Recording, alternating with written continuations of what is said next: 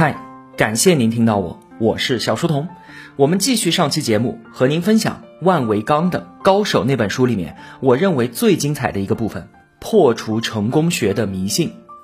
上期节目我们说到啊，人生是充满矛盾的，尝试和坚持，故事和现实，风险与稳定，内向与外向，这些啊都是矛盾的。如果你不知道自己要干什么，那就多尝试不同的领域。找到了自己的梦想，就应该坚持投入进去。在可行的状况之下，有时候啊，坚持比选择更加的重要。这就好像包办婚姻一样，在坚持的过程当中呢，你需要给自己讲一个好的故事，要保持乐观的精神。但是呢，一方面是坚持，另一方面也要继续的尝试新的可能性。有时候啊，我们的性格要外向一点；有时候呢，又要老老实实的做一个内向的人。但是总体来说，一味的内向就太吃亏了。既然我们这个时代都奖励外向，那我们就应该假装自己是一个外向的人。想要把一件事情做好啊，我们常常都是在这些相互矛盾的两个选项之中寻找一个微妙的平衡点。什么事情都是过犹不及的。接下来，我们再来讨论一个比较矛盾的东西。自信。一九九七年，美国新闻和世界报道杂志搞了一个调查，在当世的名人当中，你认为谁配得上死后进天堂呢？结果啊，名人们的支持率都很一般。当时的美国总统克林顿支持率只有百分之五十二，迈克尔乔丹支持率百分之六十五，而特蕾莎修女她可是举世公认的好人啊，而她的支持率也只有百分之七十九。你说进天堂又不是考大学，没有什么名额限制啊。但是世人对于这些名人的要求就是这么的严格。然而有这么一个人，他进天堂的平均支持率高达百分之八十七。这个人就是我，也就是每一个参加调查的人他自己。绝大多数人都认为自己比克林顿、比乔丹、比特蕾莎修女更有资格进入天堂。这叫什么？这就叫做过度自信。有一个著名的说法，百分之九十的人都认为自己开车的水平在平均水平，也就是百分之五十以上。有这样一个调查说，让陆续参加商业培训的五万多个人进行自我评价，看看自己在培训当中的表现跟其他同学相比处在什么样的位置。结果呢，百分之八十五的人都认为自己的水平在前百分之二十。这还是普通的职场人士啊，那些社会地位比较高的专业人士，像是医生、飞行员、投资银行家等等，他们对于自己的评价那可就更高了。既然过度自信是如此普遍的一个偏见，而且越成功的人越是过度自信，那么其中必然有一个进化论意义上的好处。这个好处很明显，就是以往的成功会给你带来自信，自信带来乐观。上期节目我们才说嘛。乐观是能够让人坚持干一件事情的最重要的心理素质，乐观会带来更多的成功，这就是一个良性的循环。那同样一件事情，自信的人会把它当做机会，不自信的人呢，则把它视为威胁。这两种不同的心态啊，直接就会引导不同的行为。关心围棋的人在二零一七年都被刷新了世界观，因为 AlphaGo 战胜了李世石，紧接着又赢了世界排名第一的柯洁。万维钢认为啊，人类棋手在面对人工智能的时候，可能并没有发挥出个人的最佳水平。为什么？就是因为不够自信。在国际象棋里面，人类世界冠军二十年前就输给人工智能了，这就是一九九七年卡斯帕罗夫输给深蓝。复盘当时的历史啊，卡斯帕罗夫并不是输在智能上，而是输在了自信上。这是一个关于控制感、自信和胜负的故事。当时啊，卡斯帕罗夫打遍天下无敌手，自信心是非常的强。而人工智能技术刚刚开始，就好像对阵李世石之前的 AlphaGo 一样，没有被高手放在眼里。卡斯帕罗夫对阵深蓝的第一局，他一上来就凌厉进攻，而且优势的确很大。对局到中间的时候呢，深蓝走了一步棋，卡斯帕罗夫一愣，他没有看懂这步棋。对高手来说，这就是不可接受的，因为他失去了掌控感。是不是对手的水平实在太高了？我自己没有跟上他的思路呢？这么一想啊，卡斯帕罗夫就有点慌乱。但好在他的领先优势实在太大，最后还是赢了。事后啊，IBM 的工程师说，深蓝的那步棋其实是软件系统发生了一个 bug，但是卡斯帕罗夫当时是并不知道的。第二局深蓝又走了一步令他看不懂的棋，这一次啊，他真的凌乱了。怎么回事？难道现在的电脑真的比我水平高那么多吗？当时的局面也确实不太理想，在场的专家和群众都判断这一局很有可能是和局。但是啊，卡斯帕罗夫就被这一步他看不懂的棋给刺激到了，应对失措，结果呢，输掉了这盘棋。两步看不懂的棋，再加上输了一局，卡斯帕罗夫的信心没有了。从第三盘开始，他的风格就变了，不再猛烈的进攻，而是越走越保守，竟然是以守为主。结果呢，三四五盘都是和局，到最后第六盘，他的信心也越来越少，竟然犯了一个低级错误，最终他输掉了整场比赛。国际象棋是最理性的游戏，但是棋手也讲究心理比拼。如果对手走出不太合理的棋，卡斯帕罗夫通常会查看他的表情，你到底是虚张声势呢，还是真有什么了不起的手段？而对手的眼神往往都会出卖他。可是啊，电脑没有表情，看不懂对手的棋，他就可能失去控制感，失去控制感，你就可能失去信心，而失去信心，你就可能输掉比赛。那么我们再想想阿发够。棋手们的一致反应，阿发够经常走出一些匪夷所思的招数。事后想想，好像这些路数都有道理，但是当时感觉这些招式完全超出了自己的认知范围。那么棋手会不会有一种失控感？会不会遭到自信心的打击呢？下棋特别讲究主动和被动，没有了主动权，被对手牵着走，这棋肯定是赢不了的。如果没有了自信心，又何谈争夺主动权呢？那如果没有那么大的气场，自信心就是不足，该怎么办呢？在有些场合，不自信肯定是不行的。比方说演讲，装也要装出自信的样子来，可能装的次数多了，也就真的自信了。但是演讲啊，本来就是一种表演，而如果你是一位 CEO，明明没有多大的本事，还故意在员工面前装得很厉害的样子，那可就是骗人了。最大的危险就在于啊，装来装去，容易把自己也给骗了。怪诞行为学的作者丹·艾瑞里就做过这么一个实验，让受试者在一个单独的房间里面做测验，答对多少题都有奖。实验呢，故意设计成让受试者有作弊的机会，而受试者不知道的是啊，所有作弊的行为都逃不过研究者的眼睛。研究者关心的不是有多少人作弊，而是作弊之后对于自己的评价。做完题，每位受试者都要填写一张自我调查表，来评估自己的水平到底怎么样。结果发现，那些作弊的人对自己的评估都还是很好的。他们真的以为自己很厉害。难道你不记得自己刚刚作弊了吗？这是因为啊，人的大脑不好处理假装，就好像演员一旦入了戏，自己就会被剧情感动一样。人在一定程度上啊，都会认为自己的假装是真的。作弊者假装很厉害，结果呢，他们就真的以为自己很厉害，这就非常危险了。但这还是一个普遍现象。前段时间有一个热门话题，是一位所谓的太极高手挑战一位综合格斗选手，结果呢被轻易打败。只有竞争不充分的领域才会有英雄，而太极拳没有什么正规的格斗比赛，哪有什么实战经验去跟专业的格斗选手对抗呢？类似的事情啊，以前在国外也发生过，而且更加的离奇。有一位日本功夫大师叫做柳龙泉，有一招隔山打牛的功夫，也就是啊我们经常在电视剧里看到的，直接用气就能把对方给击倒。他每次发功，徒弟们都是应声而倒，而且相关的视频在网上我们都可以看到，非常的厉害。柳龙泉啊，他是真的相信自己有功夫。零六年，也就是他自己六十五岁那一年，他是主动悬赏五千美金，跟一位三十六岁的专业格斗选手打了一场公开赛。整个比赛历时都不到一分钟，他就被打倒了。基本上啊，就是一个年轻人在欺负老年人的局面。柳龙泉呢，就此也从江湖上隐退。但是啊，他给世人留下了一个大大的疑惑，就是当初你为什么非要哭着喊着的跟人打这场比赛呢？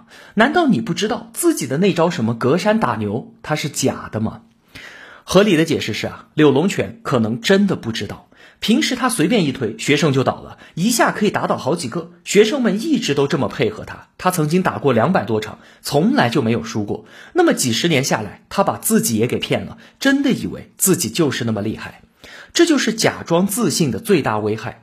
到最后真的信了，但这个自信啊，是自己骗自己的结果。所以费曼有句名言嘛：第一原则是你不要骗自己，因为你是最容易被骗到的人。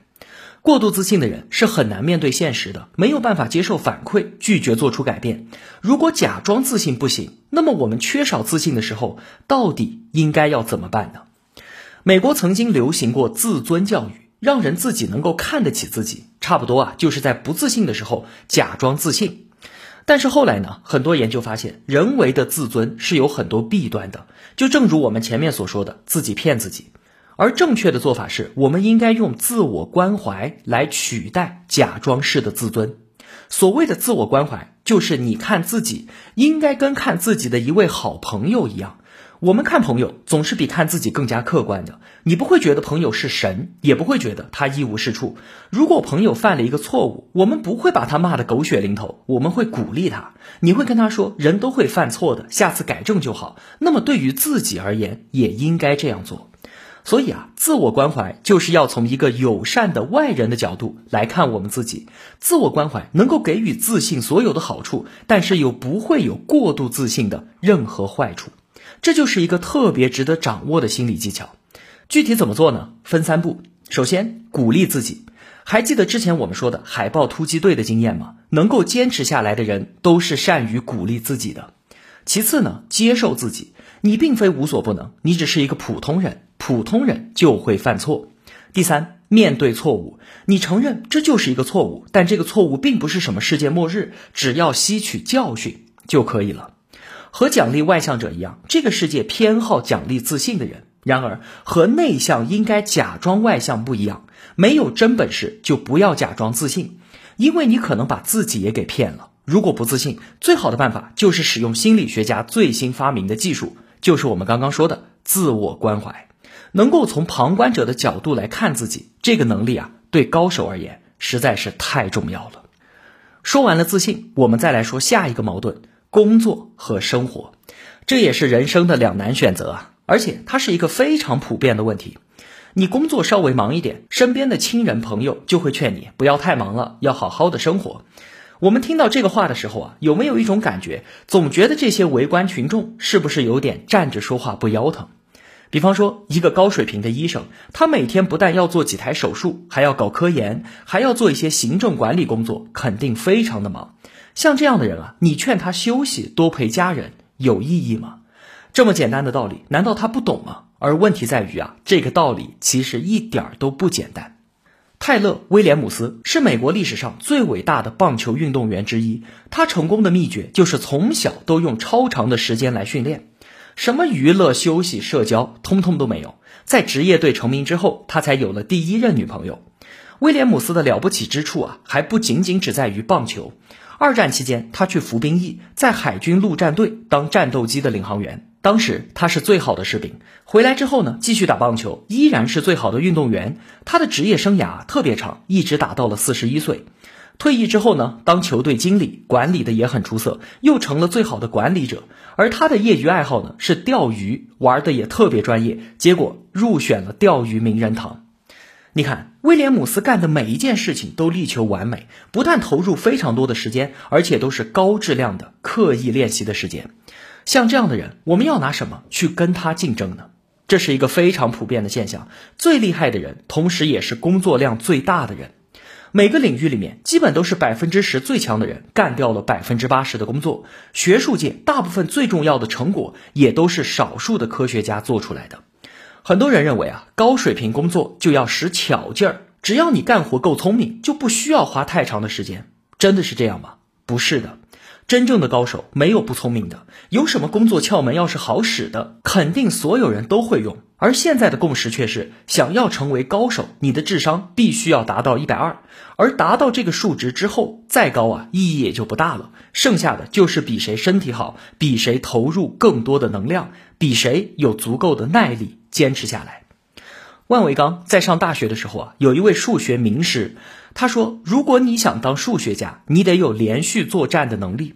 如果说你熬夜打了一晚上的麻将，第二天早上不能够精神抖擞的来干活，那你就别干这一行了。古代人以空闲时间多为荣，而现代人呢，往往以忙碌为荣。底层员工每周的工作标准时间四十个小时，而高层管理人员常常都是六十个小时以上啊，还都是主动工作的。特别能够挣钱的人，往往都没有什么时间去花钱。”那么这帮人他们到底图的是什么呢？高强度的工作难道不累吗？工作累不累，取决于你干的是什么工作。沉迷于电子游戏的人啊，从来就没有抱怨苦和累的。而好的工作就好像是玩电子游戏一样有意思。如果你干的工作对你来说特别有意义，那么长时间的高强度工作不但不痛苦，反而是幸福感非常强烈的活动。埃隆·马斯克，据他的前妻说啊，睡眠不足、飞行时差倒不过来、精神疲劳等等这些症状，在马斯克身上是司空见惯的。但是呢，他就是乐此不疲，因为啊，他就是干大事儿的人。你是去干大事儿了，那你的家人该怎么办呢？马斯克的前妻是一位作家，也是一个非常厉害的人物，这大概就是他们两个离婚的原因吧。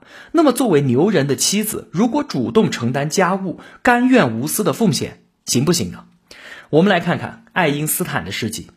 爱因斯坦需要长时间的专注思考，你可以想象，他大概没有多少时间来陪伴家人。而事实上啊，他做的非常极端，基本上就是把自己的妻子给当成了佣人。他的原话是说：“我的妻子就是我的雇员，只是我不能解雇她而已。”万维刚说：“作为一个男人和一个曾经的物理学家，爱因斯坦的物理成就，我做梦都想拥有。但是爱因斯坦搞的那些家规，我连做梦都不敢想。”我们来看看，其中有这么几条：你不要要求我陪你待在家里，或者要求我陪你出外旅行。如果我让你别跟我说话，你必须马上闭嘴。如果我让你离开我的卧室或者书房，你必须马上出去。而他的妻子啊，接受了这些规定，但是后来爱因斯坦还是跟他离婚了，因为他要跟另外一个女人在一起。他的两个儿子小的时候啊，爱因斯坦曾经帮忙照顾过，长大之后就完全不管了。他的大儿子得了精神病，在精神病院住了三十年，直到死在那儿。这三十年间，爱因斯坦一次都没有去看过他。他的小儿子啊，曾经跟记者说：“我爸爸对于所有的科学项目都能够坚持，而我可能是他唯一放弃了的项目。”有人做过调查研究，特别厉害的那些高手或者是天才式的人物，大多啊对于家人都是不管不顾的。莫扎特的妻子生小孩的时候，莫扎特还在另外一个房间里面继续作曲。如果这些人良心发现，选择多陪家人，那会怎么样呢？答案是他们的工作生产力将会下降。有一项针对男性的研究就发现啊，科学家、作家、音乐家、画家，甚至是犯罪分子，都是一结婚就不行了。你看，极端的成功需要极端的做法，这就意味着很大的牺牲了，而牺牲的都不是他们自己，而是他们身边的亲人。但是如果我不想成就什么伟大的事业，我也不是爱因斯坦，我就想老老实实的做一个普通人，那我能不能实现工作和生活的平衡呢？当然是可以的。如果你放弃追求极端的成功，去保持工作和生活的平衡，反而会对你的工作有好处。比方说，研究发现，给小孩充分的时间玩，他的学习效率就会提高。学习成绩特别好的孩子，同时也是爱玩的孩子。我们之前啊讲过创造性思维，创造性思维常常是在特别放松的情况下获得灵感的。很多人啊都是在洗澡的时候获得灵感，那是因为这个时候人是非常放松的。睡眠很重要，睡眠充足的人，记忆力、反应速度、学习和工作效率都会更好。超长的工作时间啊，其实一点都不好。如果每周工作时间超过五十五个小时的话，那么从五十五个小时以后的那些时间，其实是没有多少产出的。所以啊，我们需要玩闹，需要幽默感，需要充分的休息，需要多留出一点时间跟家人在一起，时不时的出去度个假，这样才可以获得最佳的工作状态。而且啊，使巧劲也是可以的，而这一切的前提就是你想拥有一个完整的人生，而不是一个极端的成就。想要极端的成功，你就要排除掉一切的干扰，集中精力干这一件事儿。这就意味着你要牺牲家庭生活，甚至最好不要结婚。只要你干的事情是你真正想干的，而且是你真正能够干好的事情，那么超长和高强度的工作就是你的快乐。那到底什么叫成功呢？到底什么样的人生才是最值得追求的呢？有人做过调查，从一九七六年到两千年，美国高中生的野心和期望正在越来越大。现在啊，已经到了一种不可理喻的程度了。每个人都认为自己将来应该成为亿万富翁或者是大明星，而等到他们大学毕业走向社会之后呢，就会慢慢的失望，乃至是非常的愤怒。曾经啊，人们认为所谓的成功是少数人的事情。后来人们认为只要努力就能成功，而现在啊，有的人看明星的事迹看多了，认为不努力也可以成功。成功不是什么天赋人权，成功不是有天赋就行的，成功也不是埋头苦干、拼命硬干就有回报的事情。成功是在一系列激烈的矛盾当中做出艰难的选择。你是做个好学生，与人为善呢，还是做一个极端的学生，与体制为敌呢？你是要现实一点，正确的评估自己的能力呢，还是乐观一些，用讲故事的方法哄自己坚持下去呢？你是科学评估各种方案再动手呢，还是无知无畏的先动手再说呢？你是做个内向的人，专心干好一件事儿，还是做个外向的人，积极寻求新的机会呢？你是个收入高又顾家的新好男人呢，还是沉迷工作只顾自己呢？如果啊，我们拿这些问题去问专门生产心灵鸡汤的人生导师，他大概会建议你在中间选择一个平衡点。这样的话，你就是一个平庸的人。不选中间，你就面临风险。这就好像打游戏加天赋一样，怎么选是个人的事情。但是呢，我们可以讨论一下选择的原则。最关键的原则是掌握主动权。先来讲一个蜘蛛侠的故事。我们都知道，蜘蛛侠的力量来自于他的一套红蓝色的套装。在某一集的漫画里面，他获得了一套黑白色的套装。这套衣服比旧的那套可厉害多了。它能够提供更加强大的战斗力，而且啊还能随时变成任何正常的服装，这样啊蜘蛛侠就再也不用手忙脚乱的换衣服了。他得到这套黑白套装之后，战斗力飙升，但是呢很快也发现了一个问题，就是自己每天都会变得特别的疲惫，有时候脱下套装想好好睡一晚上，结果第二天早上醒来发现自己更累了。这到底怎么回事呢？原来啊。这个黑白套装是一个有生命的东西，它叫做共生体。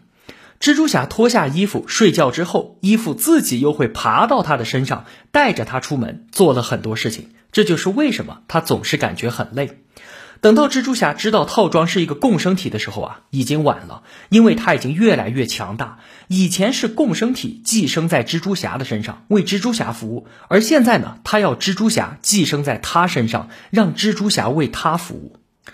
蜘蛛侠曾经以为啊自己获得了强大的力量，但是呢，他其实变成了这个力量的奴隶，而这个共生套装就是我们的工作。有的人拼命工作，出于一种使命感，他感受到了使命的召唤，认为这件事儿非干不可，宁肯牺牲一些个人生活。也有人呢，拼命工作是深陷于某个游戏之中不能自拔。一开始啊，你并没有想太多，可是，一旦开启游戏模式，前面总有一个更高的目标在等着你，就停不下来了。这两种情况的区别是，前者主动，后者被动。想要把握主动，你得先问问自己到底想要什么，而不能够让别人影响你去干什么。人到底想要什么呢？有研究者专门访问了一些在某一方面特别成功的人，问他们是否感到自己生活在另一方面有所缺陷呢？最后呢，总结下来发现了四个方面，是所有成功者都想拥有，但是感到在另一方面都有所缺憾的。我们大概可以认为，这就是成功人生的四个维度。第一个，幸福。这里说的幸福啊，是生活中的乐趣和满足，幸福等于享受。第二个，成就。跟那些有相同奋斗目标的人相比，你取得了什么了不起的成就？成就等于取胜。第三，意义。你对于自己关心的那些人有没有一个正面的影响？意义等于可依靠。第四个遗产，如果你去世了，你的价值观和成就能不能给别人的未来铺平道路？遗产等于延伸。这四个维度的说法非常流行，就有点像我们中国人爱说的立德、立功和立言。立德就是意义，给周围的人提供帮助；立功呢，就是成就，你的论文比别人多，你挣的钱比别人多。立言就是遗产，影响后人。当然了，我们中国的圣人不太好意思说我自己也要幸福。那么现在的问题就是，这四个维度我们不能都拿满分，我们需要做出选择。现代人啊都有选择困难症，没有什么选项的时候，我们该干什么干什么，似乎啊也活得不错。有了很多选项，我们反而不知道该怎么办了。我们都喜欢有选择，但是啊却不喜欢做选择。有选择就是还有可能性，而一旦做了选择，就失去了可能性。不过啊，我们总是要选的，具体怎么选？心理学上有一个结论，就是把人分为选择者和挑选者。所谓挑选者，就是比较被动的选择，看看有哪些选项，评估一番优劣，从中啊选出一个最好的。而选择者呢，则是积极主动的。他先问自己：我到底要什么？然后看当前的这些选项是不是合适我。如果不合适，就改变选项，甚至是创造新的选项。面对人生的选项啊，有一个理论说，你的原则可以是最大化，也可以是满足。刚入职场的时候，频繁跳槽的人，后来的收入高于那些找到工作就一直干下去的人。前一种人的原则就是最大化，所有的选项都要尝试一遍，看看哪个最好就选择哪个。但是还有一个坏消息，就是前一种人的收入确实要更高，但是幸福度却下降了。因为他们永远是这山望着那山高，总觉得自己当前拥有的不是最好的，而后一种人呢，则比较容易满足。现在啊，我们对选择有了两个考虑：你是做选择者呢，还是做挑选者呢？你是要最大化呢，还是要满足呢？那么具体到成功的四个维度，最好的办法就是做一个积极主动的选择者，以我为主来调整选项。对于某些选项呢，则采取满足的策略。比方说，如果你追求极端的成功，那么你就可以对幸福和意义采取满足策略。这就意味着你对于物质享受没有太多的要求，偶尔度个假，一年看两场电影就可以了。你对亲朋好友也不能够承担太多的责任，有时间就陪陪，没时间就算了。你没有什么丰富的业余生活，也不是一个好的家长，但是你对此满意。然后呢，集中精力追求成就和遗产。满足提供了一个自我限制，有了限制，决策就容易多了。